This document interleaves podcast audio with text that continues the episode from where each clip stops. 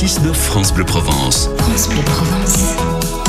Bon David, c'est officiel, c'est voté. La métropole d'Aix-Marseille veut que le gouvernement change la loi sur le logement social. Oui, réformer la loi SRU, disent les élus qui ont approuvé cette motion, la majorité en tout cas, parce que selon eux, l'obligation d'avoir dans chaque commune 25% de logements sociaux, c'est tout simplement inapplicable.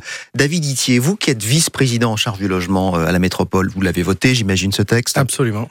Mais en même temps, vous votez un programme local d'habitat dans lequel vous prévoyez 4700 nouveaux logements sociaux chaque année, euh, 43% des 11 000 logements prévus au programme.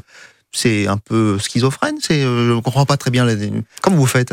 Ce qui est plutôt schizophrène, c'est le- ce sont les obligations réglementaires qui pèsent sur les communes et sur les maires. Il y a ici une volonté euh, de résoudre la crise du logement et notamment d'inverser la tendance en produisant plus de logements sur le territoire. C'est ce que dit notre programme local de l'habitat, y compris du logement social. Et la grande majorité des communes de ce territoire ont inscrit des objectifs de production de logements sociaux dans ce programme local Ah, de a pas de l'habitat. problème alors. que nous- contester la loi alors? Parce que la loi est complètement déconnectée de la capacité des territoires à faire. Je vous prends qu'un seul exemple. Dans notre territoire, il y a 37 communes carencées. Je vous prends l'exemple de Lafare-les-Oliviers. Lafare-les-Oliviers, qui est désormais en carence, avait beaucoup heurté son maire, Olivier Guiroux, qui nous a depuis euh, quittés. Sur ces trois dernières années, la loi a imposé à Lafare-les-Oliviers de faire 340 logements sociaux dans une ville de 8000 habitants. Ils en ont réalisé 60, ce qui était déjà pas mal. Et euh, le préfet les a carencés en leur indiquant que ce n'était pas suffisant. Il y a ici une volonté de faire du logement social, mais il n'y a pas la possibilité d'atteindre d'un coup les 25% de logements sociaux qu'impose la loi. Ce sont des contraintes beaucoup trop fortes. Mais cette histoire, elle a provoqué un vrai débat entre les maires. Tout Oui. le monde n'a pas voté la motion. L'adjoint au maire à Marseille qui est chargé du logement, votre homologue, Patrick Amico, qui a eu des mots très durs. Écoutez. On a cherché pendant un grand moment ce qu'on pouvait, comment on pouvait qualifier cette motion. Alors j'ai tout entendu. J'ai entendu infâme, j'ai entendu déshonorante, j'ai entendu des tas de choses. Infâme. Ça vous a choqué, ça, ce mot? Absolument. Ce sont des débats qui sont complexes et difficiles et dans lesquels il faut avoir un peu de nuance. Et d'ailleurs, des maires d'origine plutôt de gauche l'ont rappelé à l'élu euh, du printemps euh, marseillais. Il faut avoir sur ces sujets euh, de la nuance et on n'a pas retrouvé cette nuance dans ces propos-là.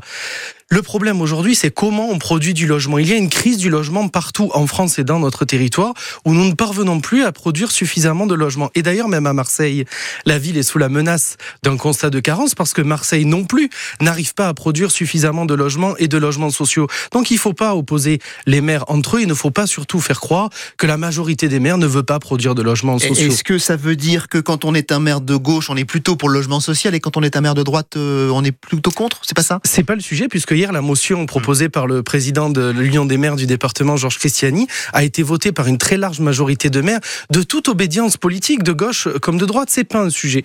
Le vrai sujet, c'est comment on arrive à produire aujourd'hui. Et aujourd'hui, il y a un empilement de règles. Il y a euh, une volonté nationale qu'on ne trouve pas trop à soutenir la production. Et c'est ce que nous demandons hier. Il faut soutenir les maires qui peuvent et qui ont la volonté de produire.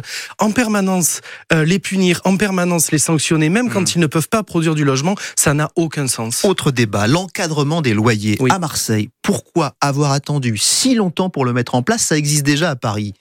À jamais les derniers alors à Marseille pour ça ou pas? Écoutez, ça c'est le nouveau ministre du Logement qui nous le dira, puisque c'est le ministre du Logement seul qui peut Oui, mais on a à l'impression que vous, à la métropole, vous avez freiné les quatre fers pour ça. Alors nous, nous avons été très clairs, et la présidente Martine Vassal a été très claire, nous sommes politiquement défavorables à l'encadrement des loyers. Ça envoie un très mauvais signal aux propriétaires, et dans un marché locatif déjà extrêmement grippé, dire aux propriétaires que c'est l'État qui va fixer le montant des loyers, pour nous, ça ne participe pas Non, qui va d'un bon fonctionnement. Là, vous, en exa- vous exagérez un peu. Ah non, non, non, l'encadrement des loyers, c'est le fixement, c'est la fixation par la médian. préfecture d'un prix Médian. des loyers. C'est pas l'évolution de l'encadrement des loyers qui existe déjà. L'encadrement est déjà euh, pratiqué pour l'évolution des loyers.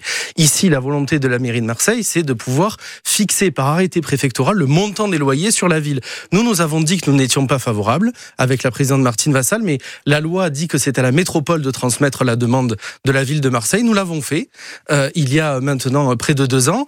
Charge au ministre d'étudier le sujet, puisque seul le ministre du Logement pourra donner sa réponse. Et le vote du programme local de l'habitat hier lui permettra, s'il le souhaite, de le faire. Mais ça, il faudra inviter Bon. euh, le ministre du Logement pour nous dire s'il signera le décret ou non. Dernière question, la flambée des prix des logements en courte durée pour les Jeux Olympiques cet été, jusqu'à 130% de hausse en un an. C'est du délire.